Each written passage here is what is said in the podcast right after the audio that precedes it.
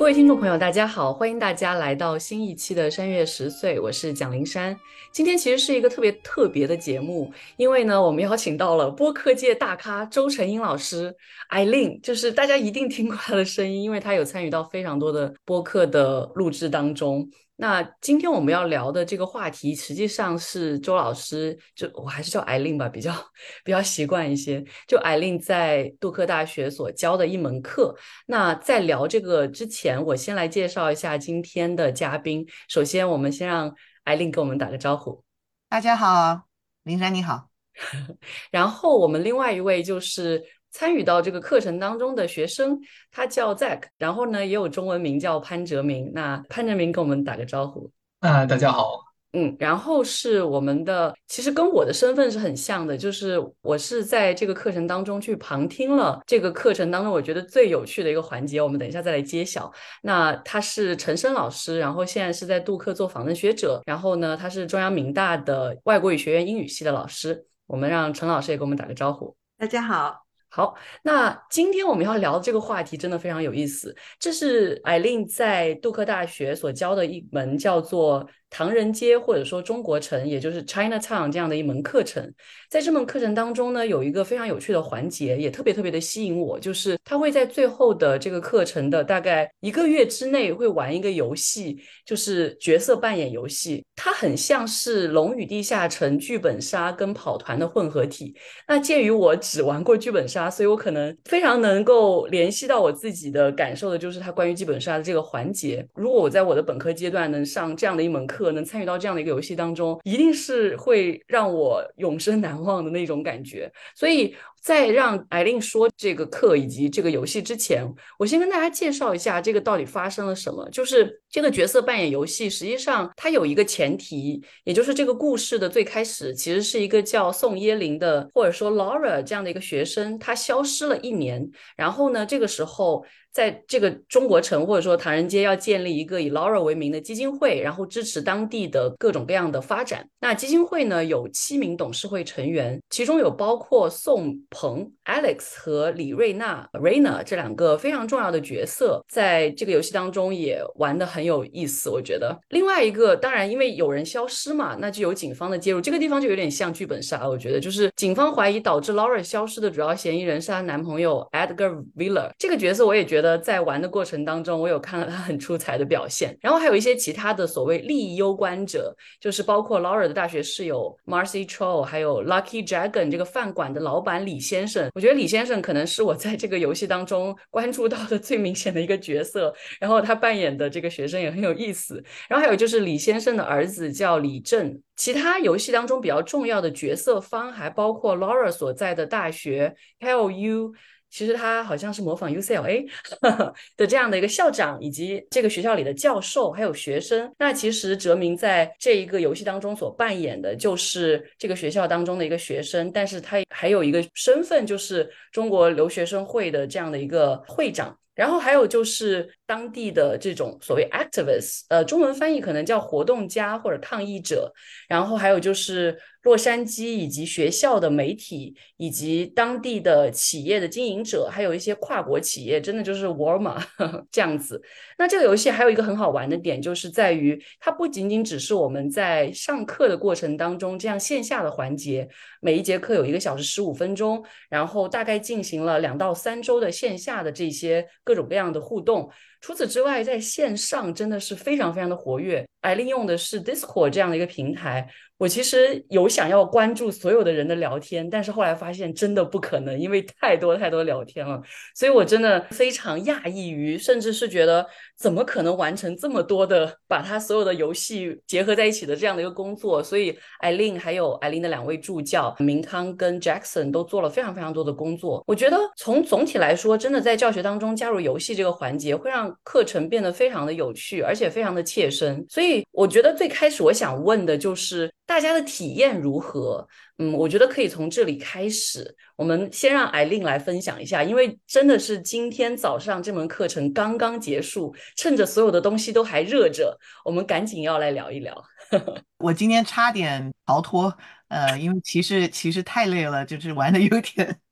精疲力竭了。对，可是很高兴就有机会让跟跟灵山聊一下这个游戏，而且我之前也谈过这个游戏，因为我也就是在给过一些 talk，谈过这个游戏的一些来龙去脉。可是我是第一次是跟一位看过这个游戏的采访者聊天，所以我觉得这还蛮有趣的。就说其实就是我常会跟观众或者是听众解释这个游戏。可是其实你是观看过这个游戏，所以我想你会更了解我想做的一些事情。那我稍微简单的介绍一下我的课跟这个游戏在这门课课堂上的一个，就是我为什么要玩一个游戏。这堂课叫《全球唐人街》，是讲用一种好像文化史或是人类学史和社会学各种领域来谈到底唐人街现象是什么。所以唐人街它当然是涵盖着这些在各地各处的唐人街、中国城或是各种华服。华人的一种社区，可是它同时也涵盖着这些地方，就是历史上形成的唐人街，常常并不是只是唐人，就也不见得一定是华侨或是华工，而是有各种各种不同的因素而形成。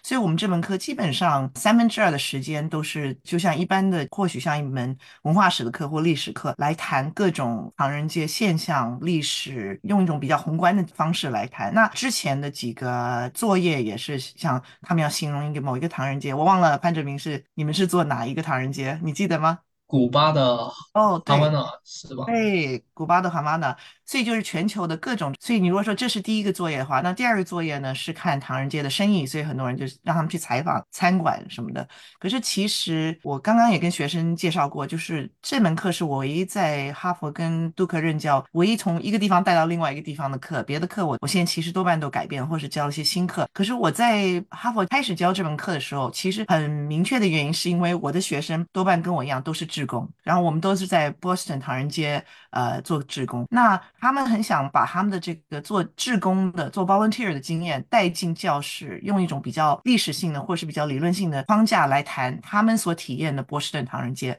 可是当然，这个前提就是说，我的学生，而且我那时候是只有十五个人，我限十五个人的一个，因为它是一个实体的课，就是有点实验性，就我们也进入唐人街做工，所以那门课的学生对唐人街的来龙去脉是很熟悉的，因为他们就在一个波士顿唐人，他们是想更了解，就是说怎么样把这个波士顿唐人街经验放在一个比较宏观的华侨史或是各地的唐人街的一种论述来谈。可是当我搬到杜克来的时候，我是来了几年之后，我才开始又考虑重新教这门课。那在教这门课的过程中，我发觉 Duke 的学生是超可爱的，然后超聪明的，然后我特别喜欢。可是 Duke 学生很多都是所谓的这个郊区的学生，就 suburb 长大的学生，因为他们爸爸妈妈很多都是，我想就是白领阶级，或是说像做医生的啦、做律师的啦，或是然后他们自己也多半在一些比较一些富裕的或是条件比较好的一些社区长大的小孩。那这个一个某一种挑战性，就是说他们其实对一种。室内的唐人街的城市形成是不是很熟悉？那所以我开始教唐人街的这些，就是像理论框架或历史框架，学生全部的决策都是会说，为什么不就再多加一块地呢？或是再多盖一点房子呢？或是政府为什么不能多拨点钱给唐人街？然后我每次都想说，哇哦，这是好 唯美哦。所以，那后来我就想说，我怎么样去鼓励学生，把他们真正就是他们学唐人街历史带入一种所谓的 actionable thinking，就是说怎么样去做一些决策性的东西，怎么样去做政策跟决策的挑战。所以后来想到玩有类似剧本杀的游戏，就是这个原因。怎么样去建构一个 alt reality 唐人街，然后怎么样去做一些决策？刚刚明山说到 Cal U 看起来不就像 UCLA 吗？所以我当初设计这个游戏，其实我们都是用真人真事，然后我们是用 LA。唐人街，因为这样子，我觉得大家玩起来或是做 research 比较容易嘛，对不对？就是你可以就查说，哦，UCLA 到长什么样啊？地方离唐人街多远啊？什么什么？可是后来我们发觉，其实有点侵犯到好像各种就是大家的隐私权，或或是，所以我们后来就说，我们还是用完全用虚拟的。因为这样子不会跟真人，因为真的有，当然有选美小姐啊，真的有 L A 唐人街了，所以我不愿意就是说把这个混为一谈。所以设计游戏的时候，就是把它想成是一个平行的宇宙，可它是 L A Chinatown 跟 U C L A 的某一种平行宇宙，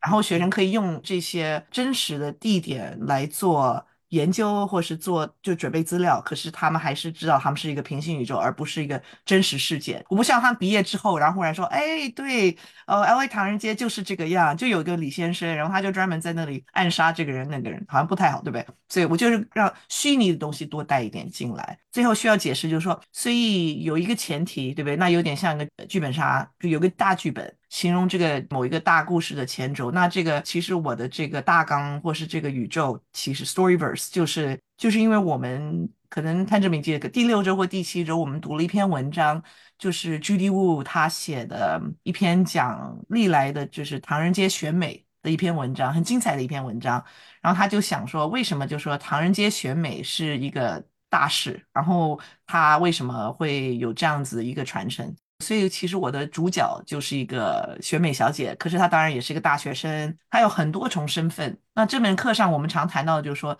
你的多重身份跟身份认同，你怎么样去同时涵盖这种不同的身份？然后在同样的一个地点可以拥有这些多重身份。然后，当我们如果说我们是为了这个学妹小姐来做一个基金会，然后这个基金会是为了等于是表扬她做过的生前做过的事情，你要怎么样去认同她这些多重身份？她是就是她是一个年轻的关心两性关系的吗？就是关心平权女性。还是说他是比较关注唐人街小生意，他还是比较觉得他自己是个国际大学生，反正就是各种这种身份，让他怎么样去认同他的身份。可是我自己是一个老电影迷，所以我每次都看有没有学生会知道，就说我这个游戏叫 Laura。可是当然，一九四四年很有名的一个就是 film noir 侦探片就叫 Laura。然后 Laura 是 Otto Preminger，就是当时的一个很有名的一个黑白电影，然后从欧洲过来的这个 German Expressionist 导演。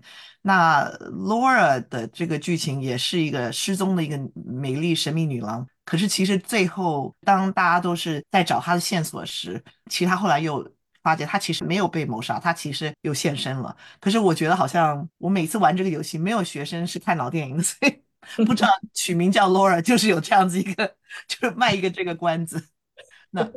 是我觉得刚刚其实艾琳已经提到很多很好玩的点了，但是我觉得进入他们之前，我还是想先听听哲明先跟我们聊一下，就是你最鲜活、最热切的这些体验的感觉是什么？我觉得可能是就是一开始我不知道怎么做才好，因为我不知道我还没有适应我的角色他是什么样的人。在这个游戏里，我是有学生会的会长，但我可不是有学生，所以我不知道他会怎么反应。嗯，那所以一开始我就是一直在慢慢的想，啊，他喜欢，比如说那个，因为一开始我以为我应该跟 sorority girls 合作，但实际上他们的目的跟我的目的完全不一样。我我要稍微插插句话进来说，就是你听到小潘的声音，中文说的那么好，可是小潘不是中国人哦。对 哦。小潘不是华人哦，哦不是，因为我跟 Zack 在就别的学校机构也相处，所以我知道他会说中文，所以我那时候有点是开个小玩笑，让他做中国同学会的会长，虽然他不是中国来的。哦 对，对对对，所以对我来说最激动人心的时候，可能是发现我的能力是什么，嗯，作为 Henry 我可以做什么，所以我发现其实我跟 Rena 我们的关系其实很好。所以这是一个非常好的伴侣。然后呢，其实我不知道，因为我们这个游戏是两个星期左右，对吧？两三个星期，对，两三个星期，对，三个星期。所以那个第一和第二个星期其实没有那么多发生的，对吗？就是比较安全，比较呃安静。然后越越玩越越暴力，对不对？越玩越对，越玩越多暗杀。对，其实。但那个下周呃上周五上周五晚晚上，我觉得那个 Mayor 他宣布了他会 investigate Mr. 李李先生。对，但那个时候李生是我的，他是我的 partner，所以我不知道哎，我我怎么能接受这个 这个反应？所以那个时候我开始 manipulate 那个 Mayor。我看到你上抓狂，我都觉得笑死了。你们越来越紧张。我觉得这个地方可能需要解释一下它的一些那个背景知识。就是我觉得特别好玩的一件事情是，从我的角度来说，就有一个观察者的角度来说，我觉得是就是宋鹏这个角色被暗杀，然后宋鹏是等于说这个基金会一个非常重要的成员，甚至我觉得他应该是这个董事会里面最重要的一个人，但是他被暗杀了，他被李先生暗杀了。然后暗杀了之后，我当时看到艾琳发给大家的邮件，我整个就惊讶了。我说这要怎么办？另外一件，我从观察者的角度觉得很惊讶的事，就是我周一的时候非常讨厌，就是 CSSA，就中国留学生会居然敢跟李先生合作。你们为什么要做这件事情？因为从我的角度来说，我会带入自己的这个本来就是从中国来的留学生这样的一个角色，那我会觉得。我应该跟你们是最有共鸣的，就是我听你们的这些 proposal，就是这个提议，其实都是我比较觉得从我的角度来说最能够让我接受的。但是我当时一想到你们居然跟李先生合作，我就很生气，然后我就觉得不，我不要支持你们。对。我觉得这个背景可能是需要听众能知道先才才比较好聊的。我稍微做点背景，然后我也想听听陈老师跟林珊这个观察的一个过程啊。那先介绍一个背景，就是说其实这个游戏这种类型的剧本杀，其实是哥伦比亚大学跟 Barnard 大学大概十几年前，他们开始也是玩，他们都是两个历史系老师开始玩这种模拟游戏，就是 role play game RPG，然后他们都是玩历史事件。嗯，所以叫 reacting to the past，他们不是重演历史，而是说就是你可能在某一个历史事件，然后你要怎么样去做一些决策。所以他们其实哥伦比亚跟 Barnard 的一年级的这个所谓世界文明课，这个 World Civ 课，其实是玩这些游戏，而是九个礼拜这样玩，所以真的是完全投入的玩。他们最早的一个游戏叫 Age of Athens，雅典时代，然后他们就有人会代表 Socrates 啊，有些人代表柏拉图啦，什么什么什么，就来吵来吵去。还有其实有个明清游戏。然后我自己模拟过，因为我参加一个教师的，其实我玩过一个游戏，是玩这个印度跟巴基斯坦还没有分裂的时候，然后大英帝国要退出的时候，会不会印度跟巴基斯坦要做一个决裂？你可以想象，这是真人真事，对不对？然后我其实是演 Jina，就是后来就是巴基斯坦之父。那可是其实我那时候玩的时候，你会发觉，如果你是一个很 Type A 学生，如果你是一个那种。基本上很能拼的学生，你会非常激动，所以我相信小潘就是这样子学生，所以你就会不停的玩。所以我记得我那时候，虽然我在玩一个就是教师跟我一起玩的人都是别的 faculty，对不对，就是我们在学怎么玩这个东西。可是我那天晚上回家连夜熬夜，呃，就是背书，背各种的这个 Quran 的这个一段一段词，因为我第二天演讲的时候我就要发出来，就是这样这样引经据典，对不对？所以我当然就体验到说。你玩游戏的时候，你会真的很投入，你会很激动，所以你会学的东西那种，因为你是知识加情绪，所以你会非常激动，所以你会真的很投入。可是我觉得我那时候玩完这个模拟游戏的缺点，哦，因为我太强了，所以我被暗杀了，所以我跟然后，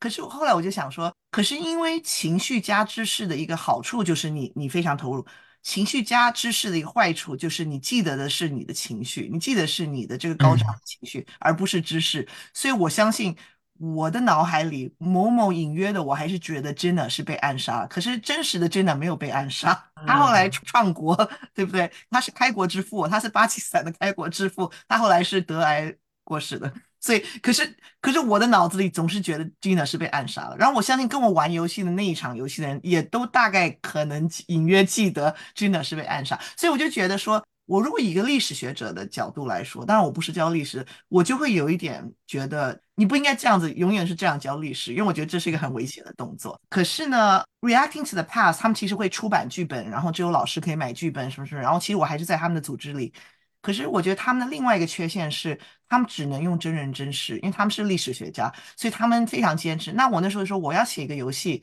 我喜欢他某一种这种就是辩论的模式，可是我希望可以做一些创造性的，我希望不要用真人真事，而是用真人的模式，对不对？就说像小潘演的是一个同学会的会长，可是他不是一个真的。某一个人物，对不对？他是可以自己去塑造这个人物，所以我只要稍微解释，就是我们是每一个同学都拿到了一个剧本，是我写的剧本。我觉得这个游戏的最艰难的过程其实是 casting，就是我们选角的时候。所以我整个学期其实安排的各种游戏，包括在我们玩的，就是我们教室内玩的游戏，包括怎么样去。忘记的，忘记怎么俩到这儿了。对对，我都是我就是一直在等于是看观察你们。就是不但观察你们的能力，然后我知道像我知道 Zack 可能会很能讲，所以我就知道，而动作反应也很快，反应很敏捷，所以我可以给他一个会长的角色。可同时我也观察呃学生跟学生的一些互动，所以我会知道哪些人比较有 chemistry，哪些人会有 默契，对不对？可以玩在一起。有些我打开了，打散了，对不对？可是像我知道 Zack 跟 Raina 是好朋友，就是他们他们真的是好朋友，对不对？在教室外是好朋友。然后他们在游戏内利害关系也是连在一起，因为 Raina 也是一个中国出来的一个新移民，所以他一定会对这些也是中国出来的学生特别有感情。就像刚刚林珊他自己会投入，那所以我就安排就是 Sophie 演 Raina 角色，然后 Zack 演 CSSA，因为我就想他们大概会互相开始有互动，所以我其实有安排很多这样子的这种关系在这这个游戏里头。就是我觉得这种安排就是。加上了很多的好处，因为我只是在想，如果 Rena 其实他不是我的好朋友，其实我不知道我会不会说服他跟我合作。因为说实话，我觉得，因为这个游戏重视你的身份，当然有很多不同的方面，还有哪一个最重要？当然有很多不同的 factors。嗯，但实际上，因为我是 CSC 的，其实在我们的游戏里，没有那么多人说哦。因为我是留学生，你也是留学生，所以我们应该有合作。其实没有那么多人这么想，所以我觉得如果没有那么时间教课堂之外的关系，其实我觉得在游戏里合作其实很难做得好。所以，Zack，其实我想反问你一句，因为我们刚刚说玩了三个礼拜嘛，对不对？三个星期，可是头一个星期完全是线上的。然后我当然是鼓励大家不要互相泄露身份，就是以你游戏身份玩。当然我知道你们很多人是朋友，可是我是鼓励你们以游戏身份去互答。你有做到吗？还是你已经都知道谁在演谁？有一些人我觉得我可能知道，那我觉得其实也有很多人，他们真的是牺牲了。呃，课堂之外的关系，就是像那个 Alex，其实他跟 Raina 其实以前比较近的，真的，呃，现在没有啊。哇，天哪，我还不知道有这一关。对，是他不是他们破坏了自己的友情，但我觉得，哎呦，我还不知道还还有这种这种内幕的，天哪！我是觉得游戏会很容易把自己整个人投入进去，就是。因为我是一个不管看剧也好看电影也好读文学作品也好，我都会把自己投射到某一个人身上去理解这个。那如果是玩游戏，你本来就成为了其中的一个角色，我觉得是很难从里面非常容易的跳脱出来的。我觉得今天，因为今天是最后一天，然后有一些总结的部分，我发现到最后，明明艾琳不断强调说。我们跳出了 Gameverse，我们不在游戏宇宙里面了，我们我们出来了，然后你还是能感觉到大家互相之间要互相攻讦一下，就是哦那种恩恩怨怨还在啊，对不对？对对，那些怨念，你怎么能这样对我？就是那种感觉还在。我觉得大家对李先生的那个怨气之大，就是 很难一下子就。而且你看，像 Raina 就是 Sophie，她也是 Zack 的好朋友，Raina 好像一肚子气的，好像很受委屈的感觉。对对。我觉得，我觉得完全会有这种感觉。陈老师今天刚结束体验，感觉怎么样？就是什么样的想法？就是我也想从情绪先来谈起，因为就是我刚才你们讲到的时候，让我特别想到，就说戏如人生，人生如戏。就在 Zack 哲明讲起来说，Rina 和 Alex，因为。我作为一个这个课程的一个观察者，我经常可以在课下的时候看到他们之前是特别亲密的在互动，就是这种同学的友谊，或者是说因为课程的这样的一个友谊。在刚才小潘或者哲明讲到说，因为这个游戏他们的关系都 go sour，我还是真的觉得就是既在很惊讶，但同时又能理解。就像林珊你讲的，当你带入到这个角色里面的时候，这些恩怨情仇的东西，它会影响到你对现实的一个投射。然后刚才林珊你讲到，就是说在看 CSSA 和 Mr. 李他们变成了一个 team 去 present proposal 的时候，你的情绪是非常的讨厌。那我当时的情绪是非常的惊讶和不解，因为 Mr. 李真的就是很臭名昭著，他只要一发言，下面一定有抗议者说你还是关注你的员工的 minimum wage，呃 minimum wage，就是大家就在说，呃，然后在 court 上大家就是。非常呃，就是呃，情绪上是一致的，说 Mr. Lee is a liar，就是你会看到线上线下大家只要在 Mr. Lee 发言的时候，都是一种同仇敌忾的反对他的这样的一种状态下，然后还想这些学生团体怎么跟他绑定到一块儿去了，所以我非常的不解，也非常的惊讶。所以在那一场应该是星期一的游戏结束的时候，我就去问那个小潘，我说。你们为什么跟那个 Mr. 李那个搞到一块儿去了？然后那个小潘非常非常神秘的，就是很快英文的给我讲，就是大概是有不得已的原因。然后，所以就是我会觉得，我作为一个观察者，我也会有很多的情绪，然后能够见证课上和 Discord 的那个平台上的情绪的起伏。你会觉得它像是一个就是 emotional roller coaster，这种 up and down。然后说到这个时候，其实我想做一点延伸，因为艾琳也讲到，就是说你玩这样角色扮演的游戏的时候，它是一种知识加情绪的一个双重体验。我觉得这样的一种体验，其实是一以贯之到艾琳的这一门 Chinatown 的呃 Cultural History 的这一门课里面的。因为我从 Day One 就去听艾琳的课，我觉得自己虽然。就是做了这么多年的英语教师，也做了这么多年的学生，但是艾琳的课是少有的让我能够调动起我的这种 intellectual engagement as well as emotional engagement，就是一种智性的深受启发，加上情感的一个非常大的一个投入。就是我不止一次的在艾琳的课上，因为它的内容的这种娓娓道来的讲述，艾琳她会，她不是一个那种像 Mr. Lee 那种 powerful speaker。Mr. Lee 有一次他做那个演讲的时候，把我们都震到了，但阿。令他总是用一种非常的娓娓道来的方式，用他非常沉静的声音，再去给你叙述一个历史上的一个波澜壮阔的画面。所以我至少有两次在课上被感动的，就是泪流满面。有一次是讲到。Professor Lucy Chen 是 UCLA Asian American Study 的 Founding Director，在他的影响下，一个可能都没有资格或者没有这种条件去读书的一个女性，成为了一个杜克大学很有名的历史学家。她当时在课上去讲的时候，我真的就是泪流满面。就这样的事情不止一次的发生在一门你需要去调动你的智性、你的思考力的课上。所以我是这个对我来说，我觉得就是如果能把。这个游戏放到一个更大的途径里面去，我会觉得这个是艾琳她这门课里面，或者艾琳她作为一个非常有魅力的老师能够做到的，就是很多老师没有办法做到的，就是那种 dry facts 干巴巴的去讲课。让我觉得就是来杜克此行真是特别特别的有收获，也觉得不虚此行。然后最后一点我想说的就是，艾琳她的这门课里面也让我印象特别深刻的，作为一个教师或者作为一个研究者，就是他在每个阶段他都在 wrap up，他都在去总结，他一定要让所有的学习者和观察者在这样的一个 keep us in the loop。我觉得这个特别难得，因为这个课它其实是包含了非常多的知识。刚才艾琳讲，它是一个文化史，它是一个。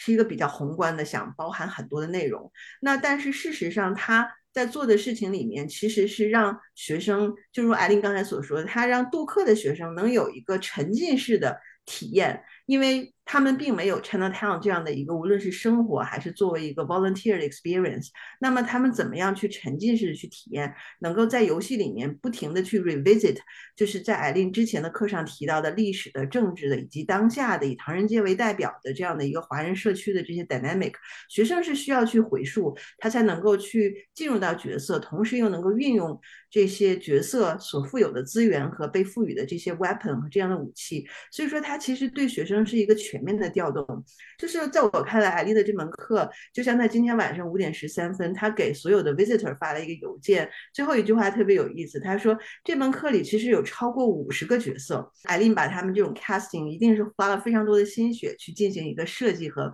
和铺陈，但是同时最后说了一句话，我觉得我看到邮件就是想哈哈大笑，他说 Thanks for being a witness to my crazy pedagogical experiment，就是我会觉得艾丽的这门课。它是一门面向未来的课程，就是因为在微信的这个大家刷短视频的时候，现在的短视频上的一个红人就是伊朗马斯克，他最近的就是一个视频，我看到我特别多的同事、同行，还有教育的这个同行者，他们在点赞。伊朗马斯克讲了一句话，他说：“学习的过程越是游戏化，学习的效果会越好。但是你怎么能够又？”去去把充分的去在体验的过程中，需要把你所有的资源、你的情感的、知识的、你知识的都调动起来。我觉得这个是，也就是我觉得艾琳那门课真的让我见识到了什么是一个 pedagogical experiment 的一个天花板。然后，所以最后的时候说回到这个 wrap up，就是他在每个阶段都会给我们发邮件。我觉得艾琳的这个课，从他 Day One 的堂 Chinatown 这门课上，就是他会在每周五会有一个 Wrap Up 邮件。所以有的时候我自己会觉得我是一个旁观者，我是不是可能跟不上大家的节奏？尤其是我刚刚来到就是北卡，然后来适应生活，来适应学习，适应各种各样的新的，就每天有一点新信息过载的情况下。但是我觉得艾琳的课会给他的学生一个极大的安全感，就会你不会觉得说我会掉队。然后包括他今天在课上最后做总结的时候，请那个就是助教明康做的那样的一个叫 highlight Real，我们会觉得非常有趣。就是他把这个事情做了一个非常宏观的一个历史学家嘛，因为明康是学历史的，他能用一个非常厉害的一个。这种叙述把这个最有意思的事情都呈都给他就是展现出来，然后包括艾琳给我们刚刚发的邮件，你又可以去 revisit，然后再包括你在 Discord 上面去，无论是他给到我们这个 casting list，还是各种各样的信息，你都会知道你永远是在这样的一个课程、这样的一个游戏的一个主体之中，而且你会觉得你永远是能够有机会去 revisit，有机会去知道现在此时此刻当下发生的是什么。他有一次发了一个特别长的，就是经典的 FAQ 的那样一个文档，说很长很长，说大家要看。就是我们会觉得这是一个无论是老师也好，还是一个游戏设计这样的一个就是幕后英雄也好，他会带给到我们的一个非常大的一个启发。但是我是觉得这是一个非常非常需要老师本人的一个多年来或者说他自己的这样的一个功力的一个呈现。就我感觉突然想到此刻就是头脑中这个，就像金庸笔下的这些就是大师，他可以在一种登登峰造极的程度上去用一种组合拳，把所有的他的经验、资源以及对学生的观察等等调动起来。所以我觉得我这说的好像感觉有点在这儿就是 flatter，但我就是这是我的一个对，我就说陈陈老师，你说太太客气，我都我都招架不住了。可是谢谢，真的谢谢，感谢你，就是那么细微的观察这门课。可是我倒要问小潘，你就是我发那种超长的 emails，你真的看完吗？还是就稍微 瞄一瞄？啊，灵魂拷问来了。我可以 plead the fifth 吗？因为我自己就是常常看人家，人家给我发很长的 email 的时候，我戴眼镜，然后我就发现，我天呐，我怎么一天到晚给我的学生发那么长的 emails？可是那个 FAQ 我都觉得像写小说一样，写的太就变太多页了。可是我想陈老师讲到一点，对吧？你刚刚讲的实在真的不敢当。可是我要说，就是我的确是一直复习，因为我就是觉得我要一直温习，一直复习。因为我觉得，因为你也知道，我们这课其实读物很多嘛，对不对？就是读的东西真的很多，然后也没有太多的时，因为我们每个礼拜也只有两两节课，所以我们也没有一个 discussion section，所以其实很多读的东西没有办法细的在讨论，因为班又比较大。那不像我教就是 seminar 的时候，我可以去谈这些作品，所以我会觉得说，我为什么后来要把宝贵的三周挪出来，就是 fourth unit 玩游戏，就是说这样我让你去实体，因为我就想到情，不是说情绪加知识吗？因为你要学习，如果像 Zack 想知道中国留学生的心态，他就会开始去 research，他就会开始去，对不对？你就会。去找你之前读的东西，或是怎么样去找线索，我就觉得你也可以看到，像我们班上演这个就是社工，你刚刚说 activist 应该叫什么？我说，我就会说这些社工们，他们。其实你可以看到，他们做了很多很多 research，对不对？因为他们提出来的这个报告，完全就是说，他们看到现在 L A China 做的一些动作，然后他们怎么样去把他们的这个角色堆起来。那呃，我觉得这些都是因为是情绪加知识，然后因为 Duke 学生都很优秀嘛，大家都想赢啊，所以你想赢的话，你就会真的很努力读书，就你读书的目的就很不一样，对不对？你你你吸收知识的目的很不一样，对不对？对。对，或者我其实我从来没有那么啊，怎么说？I never that excitedly done research for a class. I understand. That's how I felt about Juna. 对对对，因为我那个查资料的时候，我觉得哦，我可以用这个游戏啊，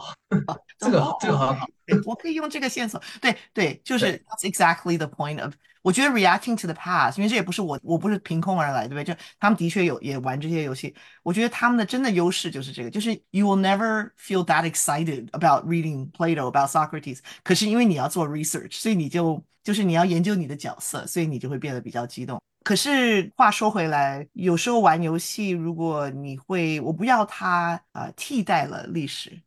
小潘，我特别好奇，就是说你在这么 motivated 做 research 过程中，会有什么样的时刻会给到你一种就是说醍醐灌顶，就 very inspiring，或者是那种 aha moment？因为其实让你进入到一个留学生团体的一个主席、一个 leader 的这样的一个角色，其实我觉得和你个人的经历和这个角色的人设其实是有很大的一个距离的。因为我认识哲明的这个，就是在刚刚过去的一周对他有更多的了解，因为在。星期一的时候，他上一门中文课的时候，是参加了一个中文辩论，就是在他们这个高级的中文课程里面。其实小潘他他他学了两年的中文，我刚今天下课还问他，我说你这两年正好赶上疫情，肯定是没有机会去到汉语是母语的这样的国家或者地区的。那你是怎么学中文？他说去看书，去看电视剧。那么上周一他去做的这个中文的辩论，他是反方三辩嘛，就是其实蛮重头的一个角色。就是我是被他惊到了，就是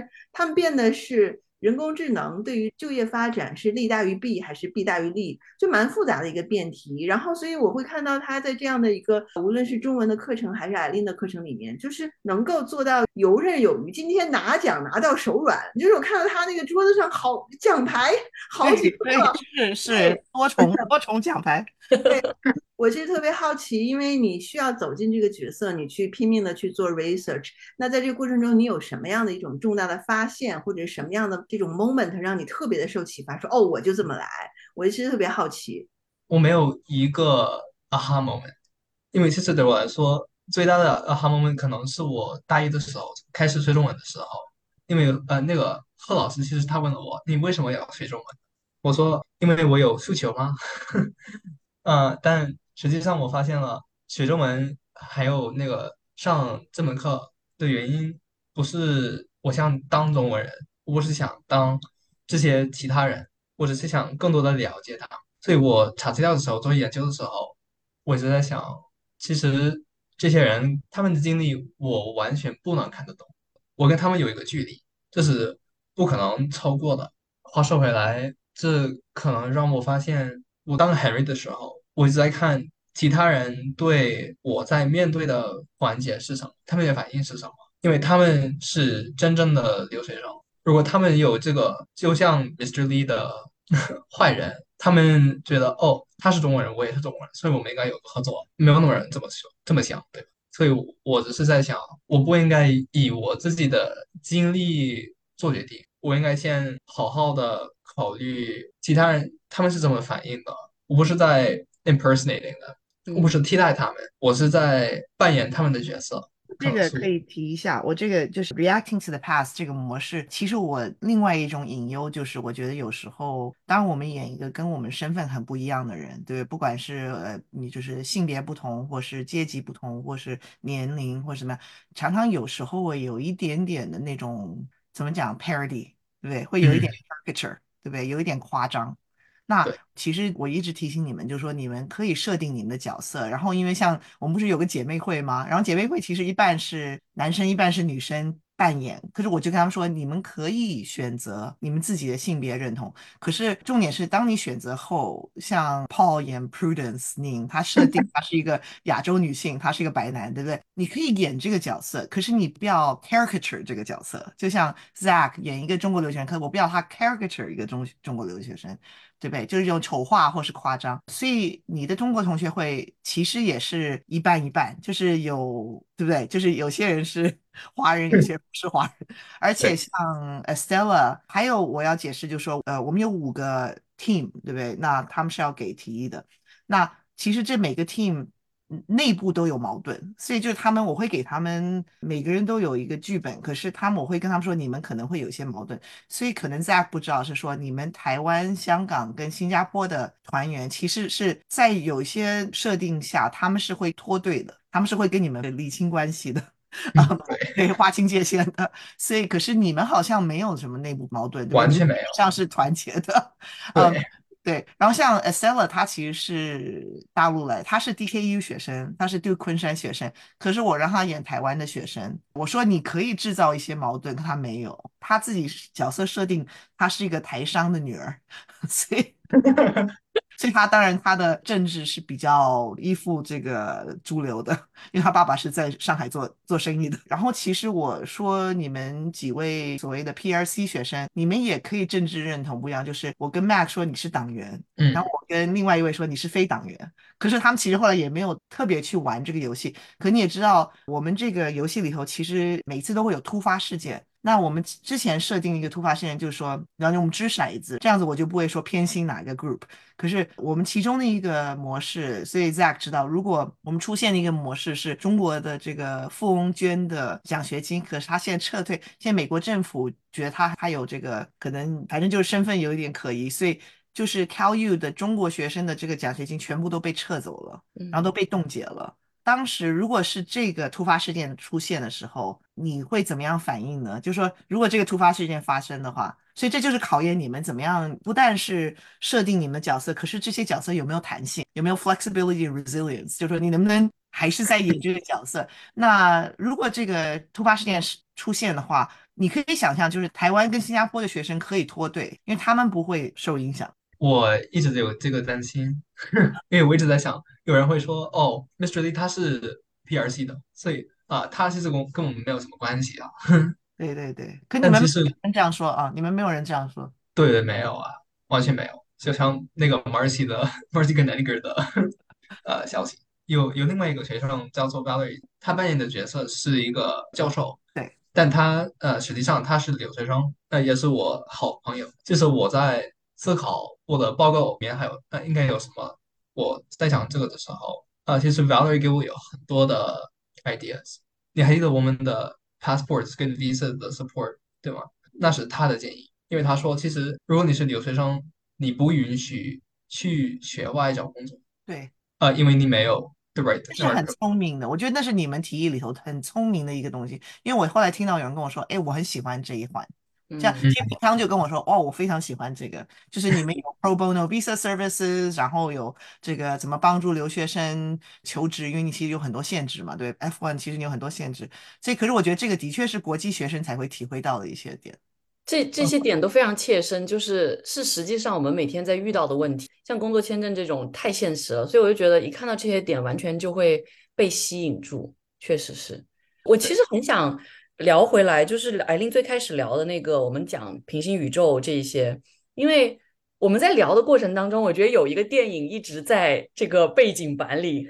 我一定要再把它提出来，就是 Everything Everywhere All at Once，就是瞬息全宇宙或者是妈的多重宇宙这个电影。因为我觉得艾琳也在很多其他节目有聊过这个电影，我觉得这一个电影简直就像是这个游戏的某一种，我不知道应该怎么说，像好像是一个像是一个预演，或者是一个，或者是我先了解到艾琳有聊过这个电影，然后再来看艾琳设计的这个游戏，会觉得他们两个之间有某一种很神奇的联系，因为其实。我刚刚艾琳有谈到，就是我觉得这个观点也很重要，就是游戏宇宙不应该代替真正发生过历史。然后我们在摄取这些历史知识的时候，是会带入情绪去体验，但是同时我们要知道，比如说真实历史当中是发生了什么。那我就很好奇，我们在这些真实跟虚拟当中穿梭的时候，就是艾琳在设计这个游戏的时候是怎么去考量这些问题的？我记得有一个例子，我想可能这是我想问的一个方向，就是我当时会想说，哎，为什么会有一个沃尔玛在那里？它跟这个 L A 当地到底有什么关系？然后艾琳就有跟我们讲说，哦，原来真的发生过一个类似的真实事件，就是沃尔玛。在一个 local community，这个当地一个小怎么翻译这个比较好？就是一个当地社区可能投入了这样的一个沃尔玛，然后导致当地的这些比较小的企业关门。但是呢，沃尔玛可能他觉得不赚钱了，他两年之后又撤出了这个社区，导致这个社区就变成了一个空城，没有了最基本的一些服务。所以我觉得这个是让我特别有感，然后又觉得。可能会让学生在日常生活中也能联系到自身的一种方式，所以我其实很好奇，如果让艾琳回到这个我们讲游戏设计的这些东西的时候，是怎么去平衡这些真实与虚拟之间的关系的？怎么能够让学生在体验历史的过程当中，又不至于陷入到一些可能就虚假的东西里面，而是能够把情绪带入其中，同时又能去学习更多的历史知识这样的一个过程？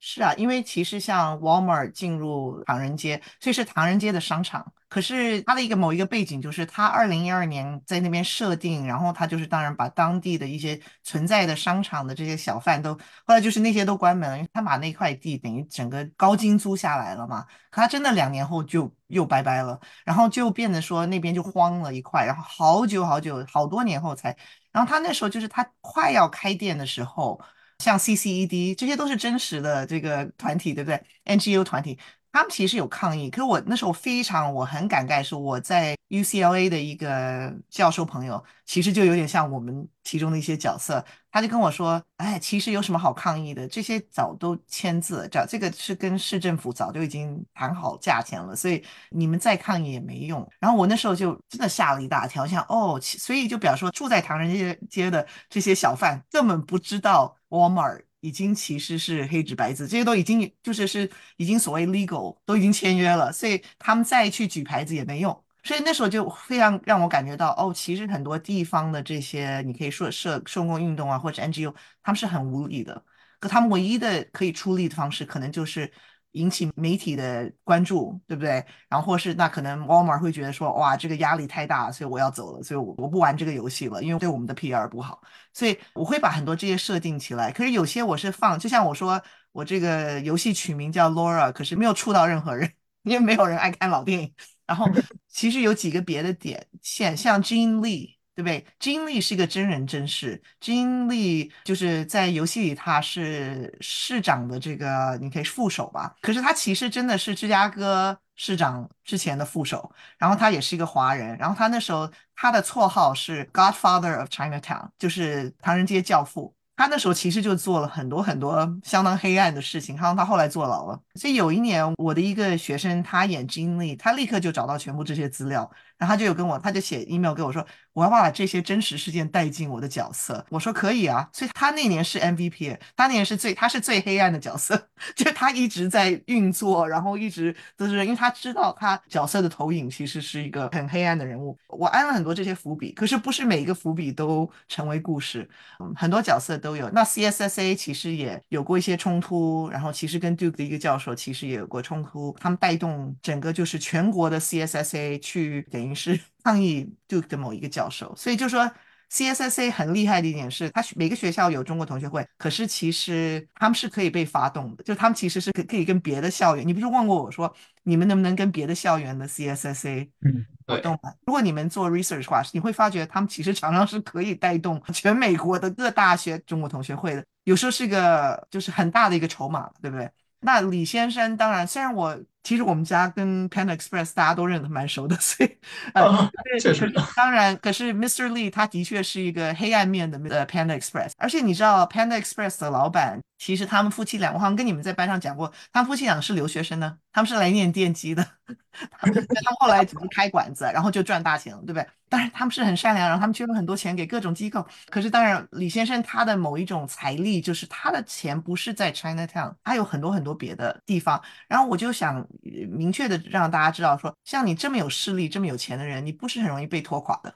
然后我相信 Henry 角色，就是其实你们是认同这一点的，就是你知道他是一个很有势力的人。对，对，对，所以就是头一个星期大家都在排挤他，可是其实他有很多的资源，不管是正的还是这个黑暗的，他都有很多资源，对不对？所以他也不容易被调查。所以市长不是一直想调查他吗？可是又不敢调查他，然后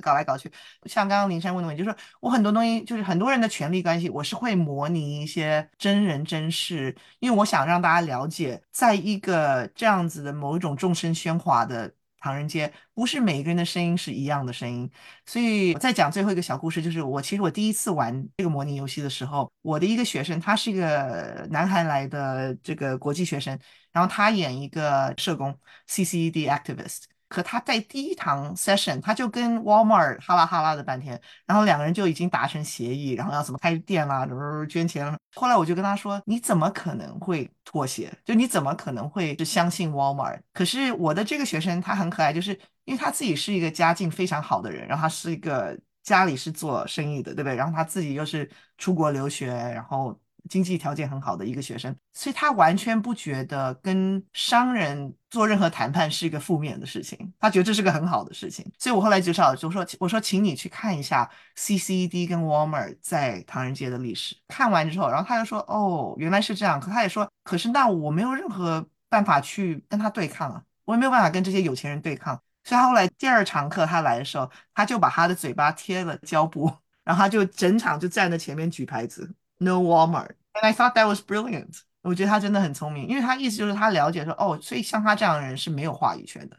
你一个就是地方社工，你是要维护唐人街，你其实大概没有人听到你的声音，所以你唯一可以做的就是一些 disruptive tactics，你唯一可以做的是一些这样子突袭的动作。然后，那我为什么有设计这么多学生跟老师呢？而且你们并不住在唐人街，可是因为唐人街从你们也知道，就说我们看的很多资料都是一些学者收集的，就说所以很多这些 oral history 就是都是临近的大学老师跟学生去采访或是找资料，所以我要肯定这些学者跟学生的话语权，因为他们其实是常常是成为唐人街的代言人。可是，像我们班上不是有人就反脚说，为什么这些学生都可以觉得他们是唐人街的代言人？这是有点 tourism，对不对？就是为什么你们可以来做作业，然后就把我们的血泪史变成你的作业？当然，我们上课也有这个问题，所以我就会常常提醒大家，我们要怎么样去思考。我们当我们去采访一个餐馆，我们也在浪费他的时间，他可以赚钱的时间。所以你要怎么样做一个交易？怎么一个做一个妥协？你说我可以帮你宣传。或是我可以在这里吃一大顿，我吃个大餐，所以就是你要了解说，你做学问不是一个好像对别人一定很有利益的，而是是一个交换。我觉得就是艾琳听到你讲刚才的这样一部分，就是我们并不知道的文本之外的故事，以及就是在嗯有的时候下课的时候我们跟你聊，你会给我们分享到的这个文本，就突然让我觉得，也许等到未来有一天，艾琳你出版了这个《China Town》这个剧本的时候，可能我们去可以接着做的一个事情是为您的这个《China Town》的剧本做注，就是此处有 historical background，因为 对，因为我们当时我记得跟您聊过一个就是。他一个角色，就是校报的记者，就 Day Clue 的那个记者。今天他也拿奖了嘛？就是因为在有一次这个课堂这个游戏结束的时候，我其实是简短的问过他，我说你作为一个记者，你的一个动机就是把你放到角色里以后，你真的是是在呃就是寻求真相，还是你真的是想利用这样的一个机会就吐槽 complain？因为他基本上问到校长的问题，会有一种鲜明的指向性，就是说。就主要围绕着校园安全的问题等等，你会看到他可能会有一种预设的对校长的一种或者学校的管理的不满，然后就讲了这段之后，这个男孩子就讲，他说他确实是要去寻求真理，但是他也想把这个角色变得比较好玩。然后跟艾琳聊起来的时候，艾琳就会讲到，真的有一个大学的这个学生记者的这个学报，他们真的是 overthrow 了他们的这个校长。嗯，Stanford，去年，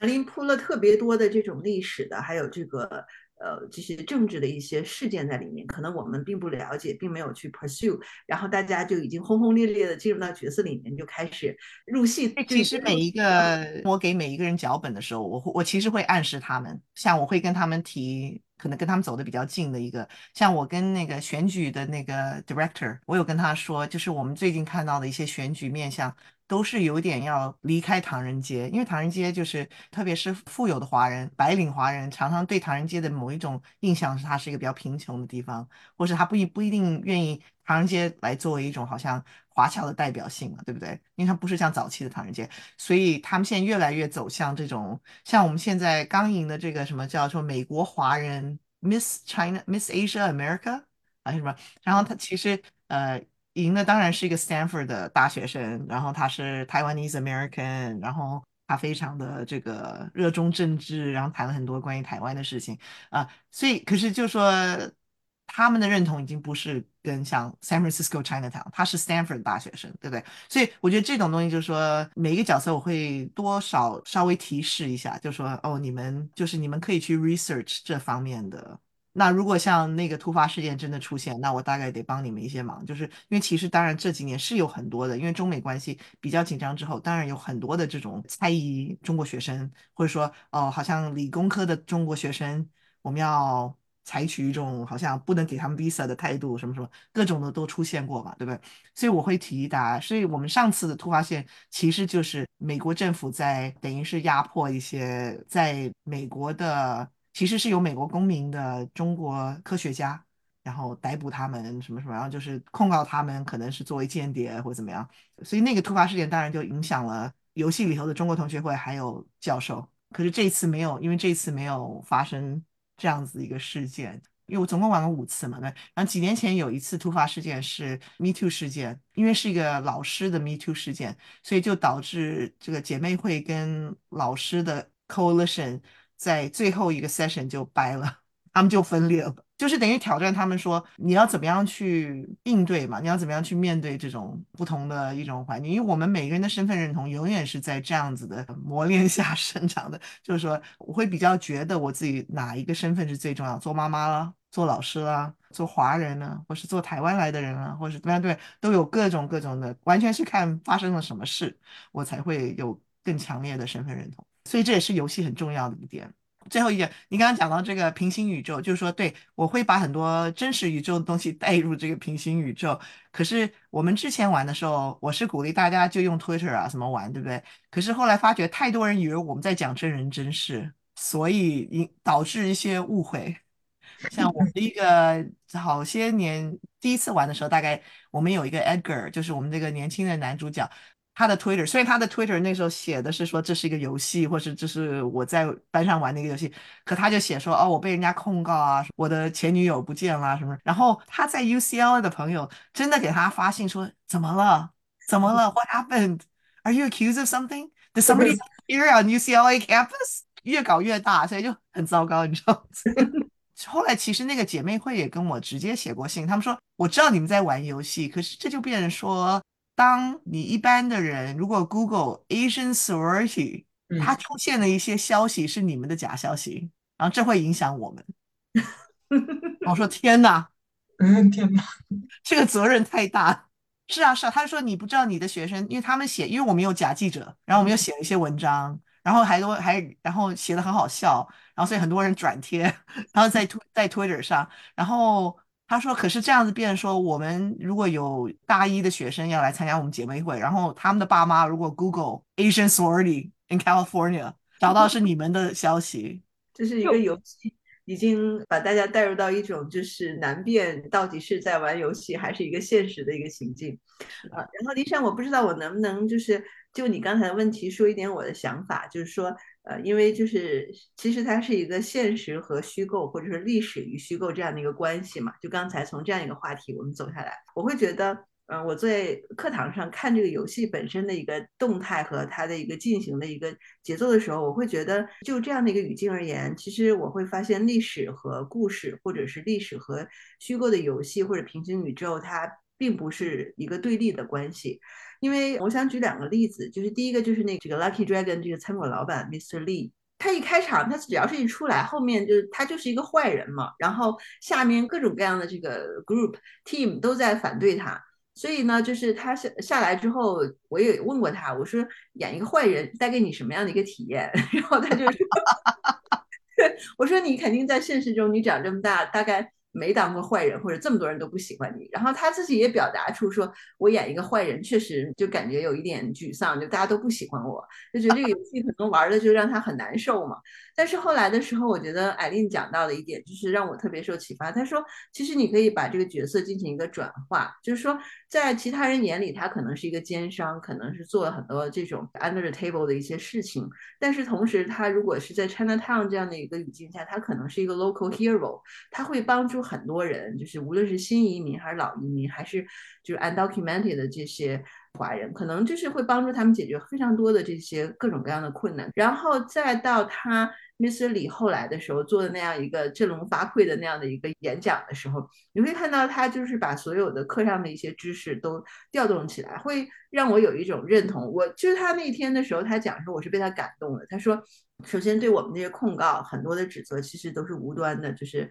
其次，他会讲到说，我们作为这样的一个群体，会受到很多的偏见，会受到很多的这样的一些不理解，就是会带入到在我的头脑中当时感受到的，就是在历史上确实华人受到过很多的误解、不公正待遇。他的那样的一个演讲，就是把所有的内容用一种非常好的一种方式进行了这样的一个解读，所以会看到他这样的一种角色的转化，既带给他角色的一个新的生命力，同时又把这个 Chinatown 就是里面很多的这个艾琳课程其他的内容都涵盖其中，他就会打动到我。所以这是一个我觉得，嗯，就是故事和历史，它其实是在这个程度上，它真的是不冲突。他头一周非常沮丧，因为他一直在联系关系，然后大家都不理他，对不对？所以我坦诚哈，他的那个演讲是我写的，那个是我给他写的。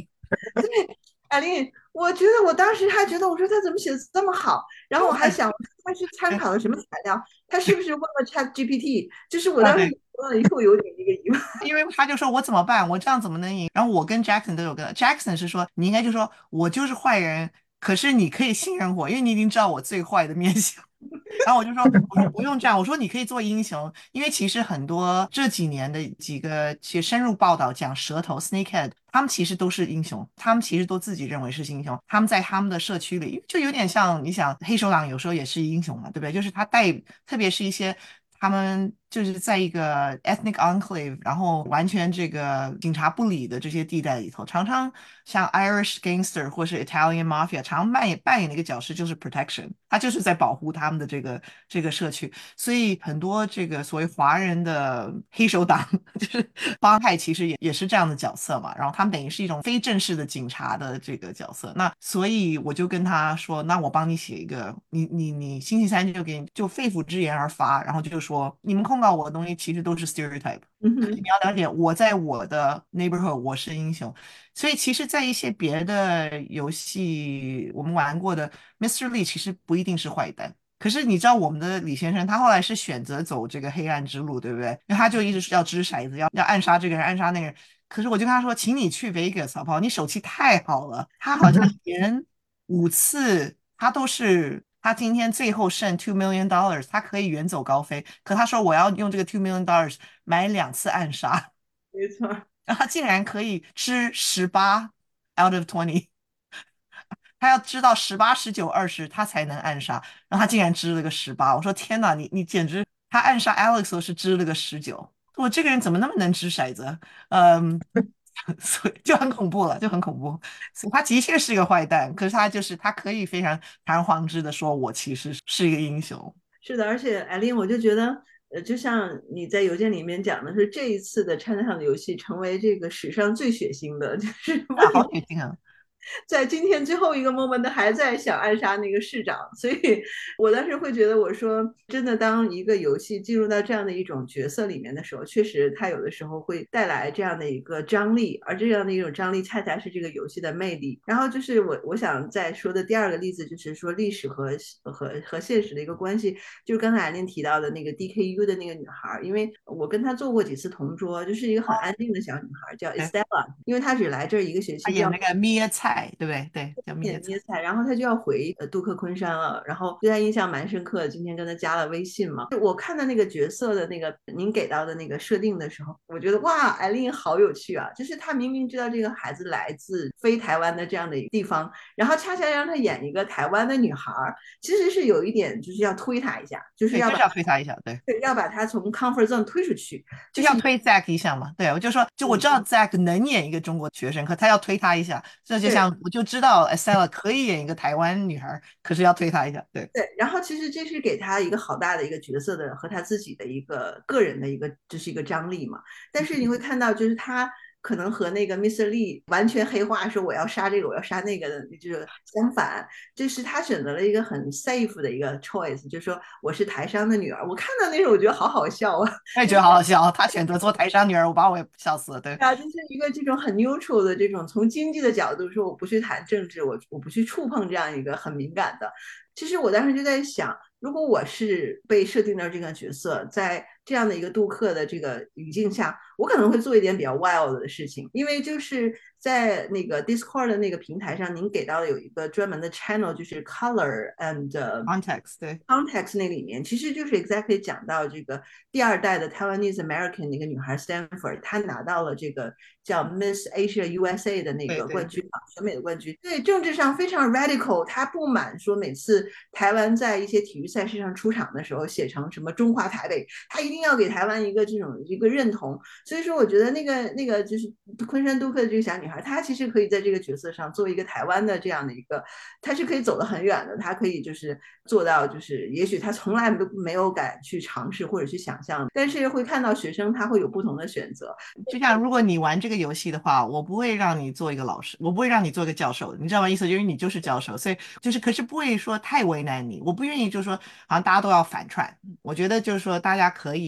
你你可以做到，可是可以 push 你一点。你可以看到我选做 activist 的学生，他们好几个都是 Asian American Diaspora Studies 的 minor，所以他们已经对这个论述是相当熟。我看他们写的 forum post 什么，我也知道他们可以讲这种话，他们也能讲这种话，所以可以给他们一些小小的挑战，可是不是完全脱离他们的日常生活的。可是我觉得，我真的觉得那些教授好可爱哦，因为当然我知道他们也能演教授，所以我像 Valerie 什么，所以我才会选他们。可是。他们真的好像教授哦，你你看他们 Discord 上，呃，你你大家都看不到，可是他们在 Discord 上这长篇长篇的这个讨论，怎么样去做题，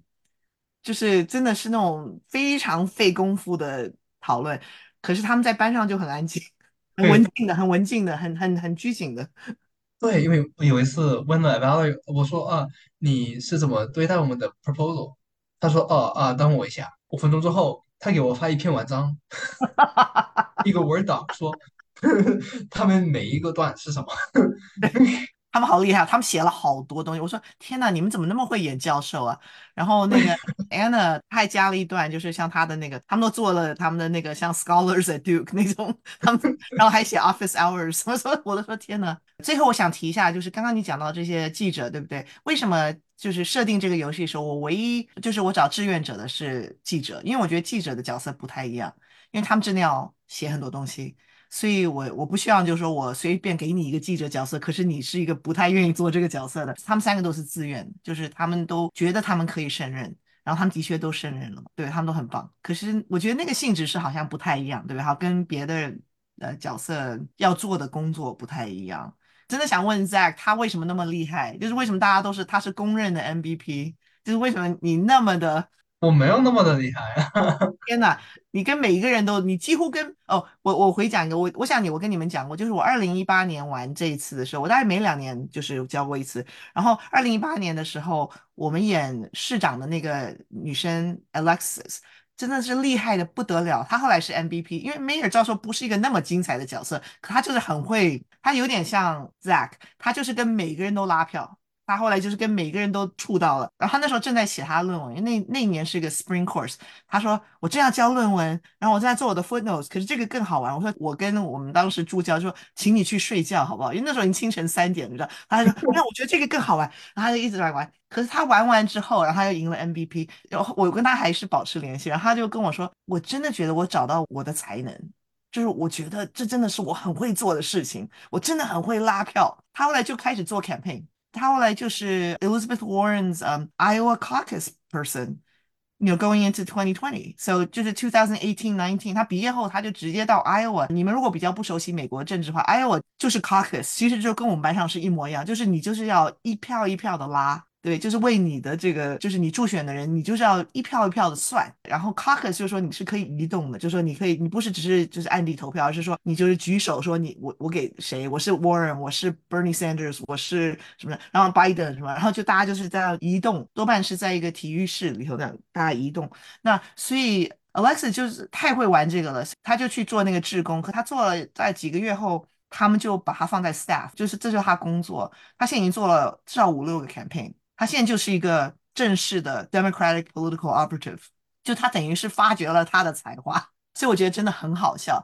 我话说回来就是，我觉得 Zack 你可能也发掘了你的才华哦。我希望不会啊，我希望不会。你好会拉票哦，你好会，就你好会就是 whip，你很会哦，对。那可能是因为我常常打扑克牌，哦，哎，对我很我已经很习惯 bluff 他人，然后说哦，我我自己有了，哦我需要这这笔钱是我的，不是你的，是你你应该给我吧？哎，所以不错啊，对，的确有点，是的确有点赌博性质吧，就是说你你的确要嗯，知道怎么样去看准人家的弱点，然后你怎么样去谈判。对，我我觉得这个地方稍微补充一点知识，让就是听众会听得没那么迷糊。因为其实这个游戏的一个结尾的方式，就是大家每一个组都要做一个 proposal，然后去投票。这里面就是在课上进行的一些环节，其实很有意思的，就是包括刚刚艾琳提到的 caucus，还有就是 town hall，还有就是。我们平常比较想象的，可能一个期末的时候会做的 presentation，但是他们的 presentation 是去提这样的一个 proposal，就是 Zack 所组织的这个，就 Henry 他的角色，呃，Henry 去领导的这个中国留学生会也是其中的一个 proposal 之一。然后我们刚刚也一直都在提到了，我其实觉得这是一个很有意思的，去把一些我们日常当中可能在教学当中经常用的一些模式变得很新颖的方式。presentation 每个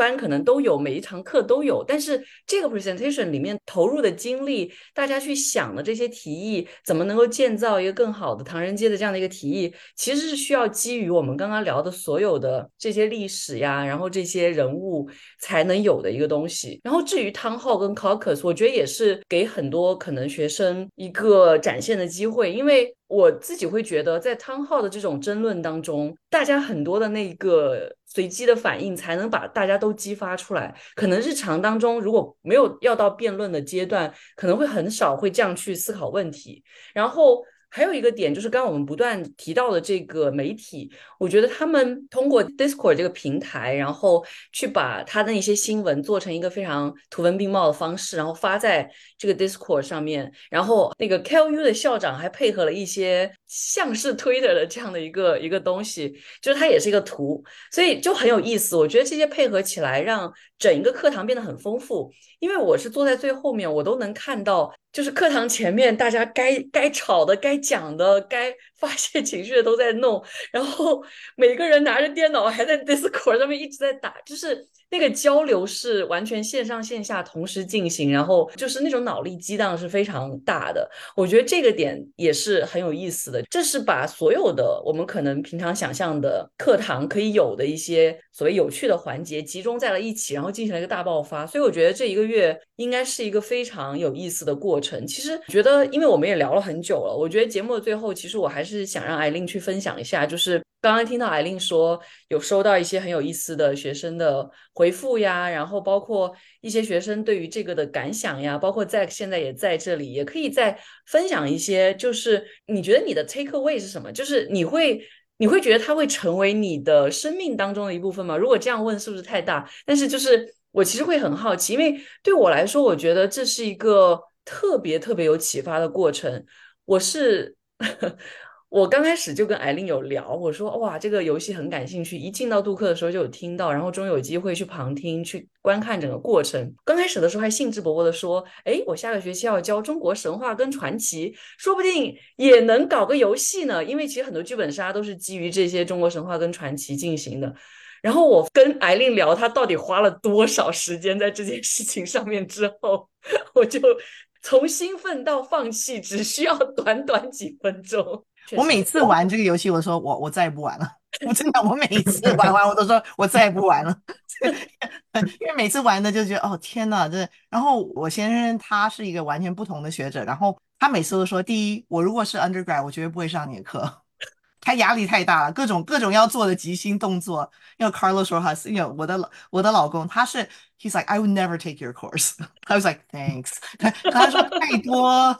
这种让他很紧张，因为他很内向，对不对？他就会觉得这个太多要做的动作，然后什么各种的即兴游戏啊什么。而第二，他会跟我说：“你不觉得这有一点不道德吗？因为游戏是非常的上瘾的，所以你让你的学生全部都在耽误学业，他们都在玩你的游戏。所以 Zack 这两天一直，他每次在 Discord 上说：不行，我要去念书了。然后我们全部人就说：Zack，请你去念书，请你去准备。”他说：“我要考试了，我要走了，我要走了。”然后又看到一个小时后又翻到，怎么看到在开？就这样子。对，没有考试，但你应该看过李先生发生什么事儿了？哦，对啊，对啊，对，天哪，怎么又发生什么事了？对，然后对，可是我那或许我们作为结尾，我念一下我今天收到的一个 email，他说，Thank you for a great semester. This is not my formal assignment. But I just want to say that I've never taken a class before that involves such a detailed, intense final project.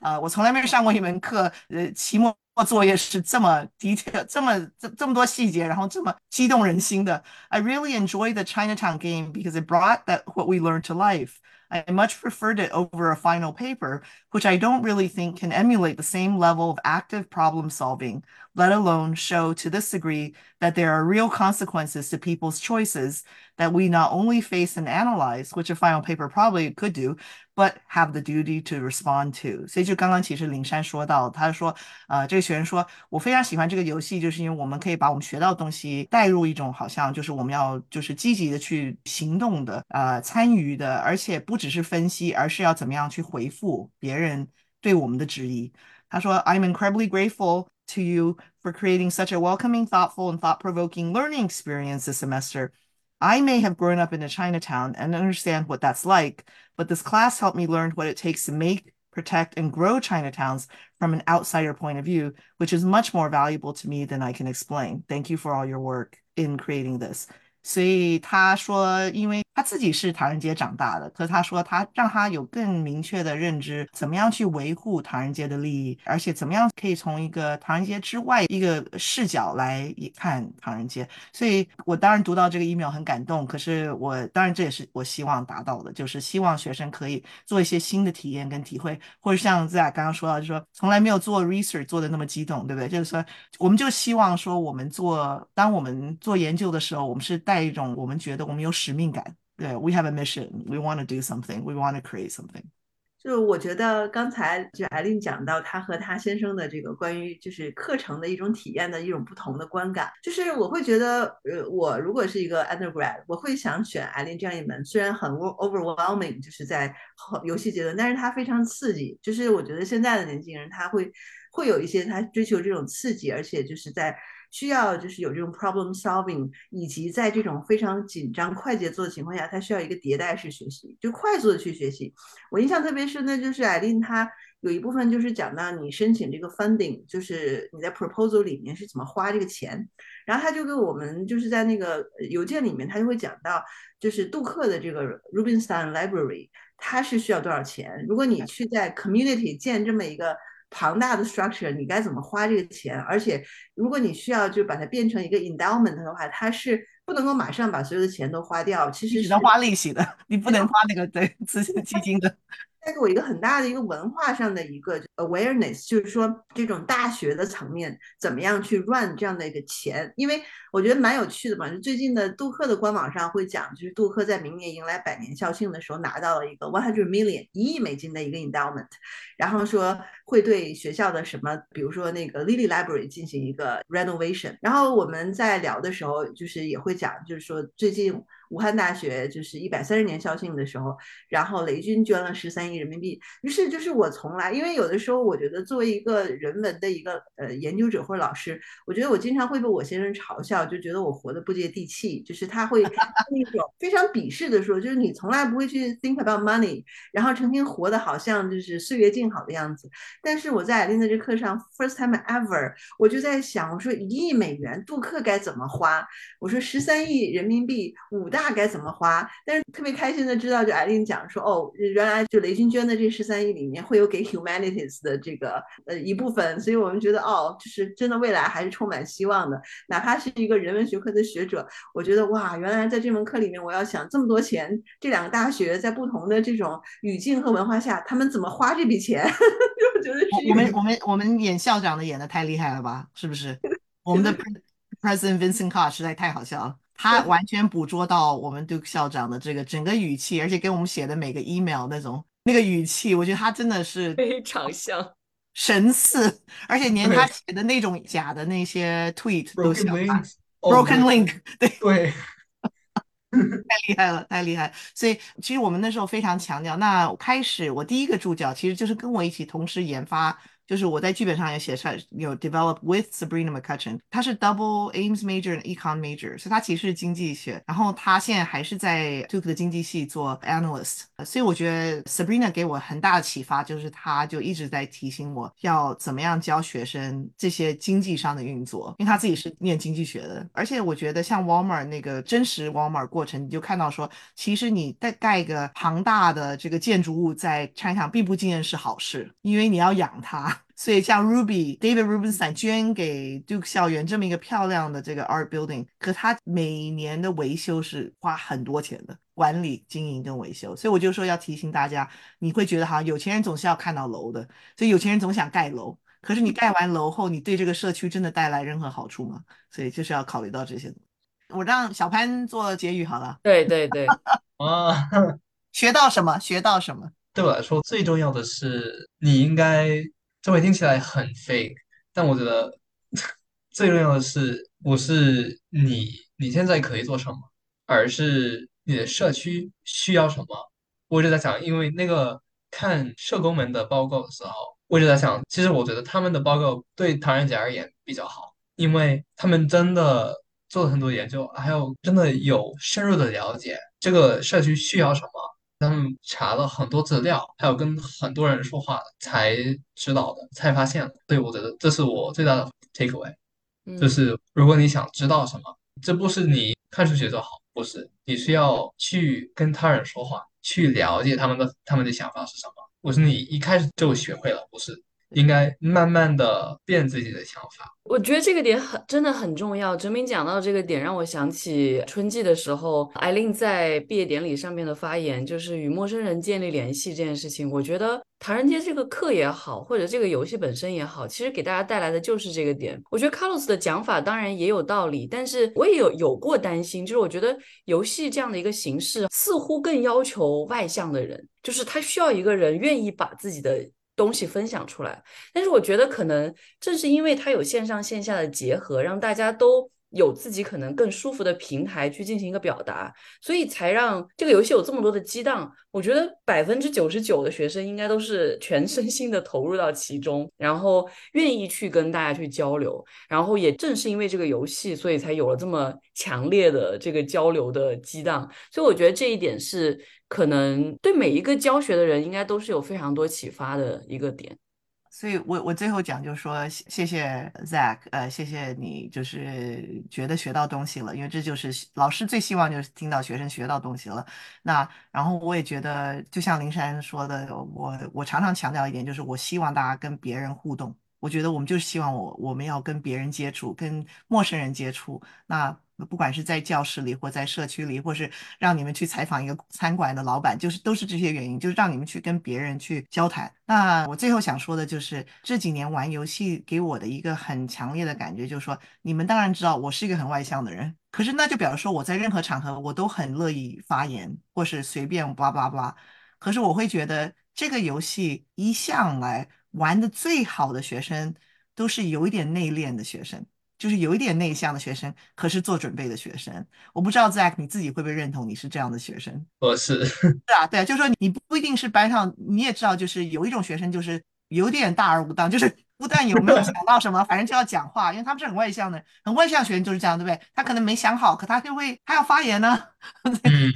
而且，可是我会发觉这种学生反而玩这个游戏。不一定是最出色的，因为他们不太做准备，因为有点像我，就是你知道，你反正到那儿你可以即兴嘛，你就你反正就会讲话，就是。可是反而是觉得要做准备的学生啊，就是在别的场合比较内向的学生，他们是玩最好的。所以，所以我觉得就是鼓励大家都来了解这个游戏。我也非常期待艾琳真的能把这个 写成一篇文章或者一本书，然后可以把它发表出来，然后又能创造新的游戏给大家一起玩。我觉得我我我要把这个游戏退下来了。我就可以发表了，然后我就玩别的游，因为在班上就可以玩别的游戏了。对对对，真的很期待，因为我身边真的有非常多的人对这个游戏都非常的好奇，然后不断来问我，然后因为我又发了朋友圈，又发了 Facebook，然后就更多人来问我，所以我觉得这个节目想录下来跟大家去分享，也有这个原因，就是希望有更多的人了解到这样的一个游戏。如果你也是老师，那可能可以让你去思考说，哎，课上会有更多怎么样创新的方式。